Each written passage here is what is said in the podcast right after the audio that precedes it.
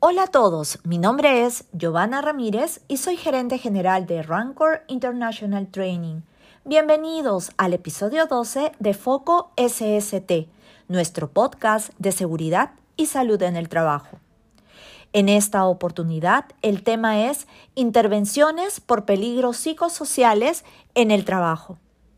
Las intervenciones pueden ser primarias, secundarias y terciarias.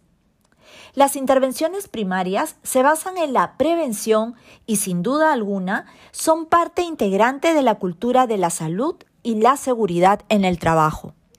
No obstante, no siempre resulta posible erradicar los riesgos psicosociales en su origen.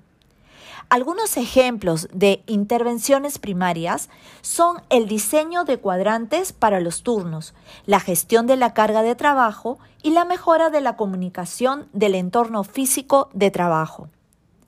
Las intervenciones secundarias se centran en cambiar la forma en la que los trabajadores perciben los peligros psicosociales, así como en mejorar su capacidad para hacerles frente.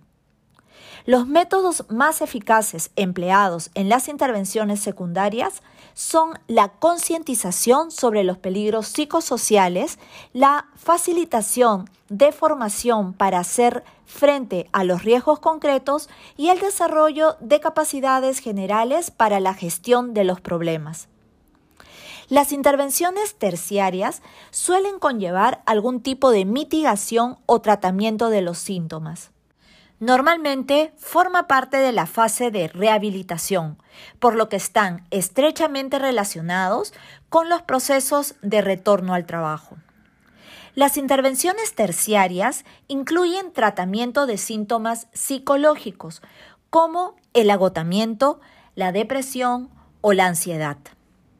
Agradecemos su atención y los invitamos a participar en el seminario virtual Salud Mental en el Trabajo peligros, riesgos y prevención, Ley 30947, que se realizará el jueves 28 de octubre de 7 a 9 de la noche. Agradecemos su atención y nos encontramos pronto en un nuevo podcast Foco SST.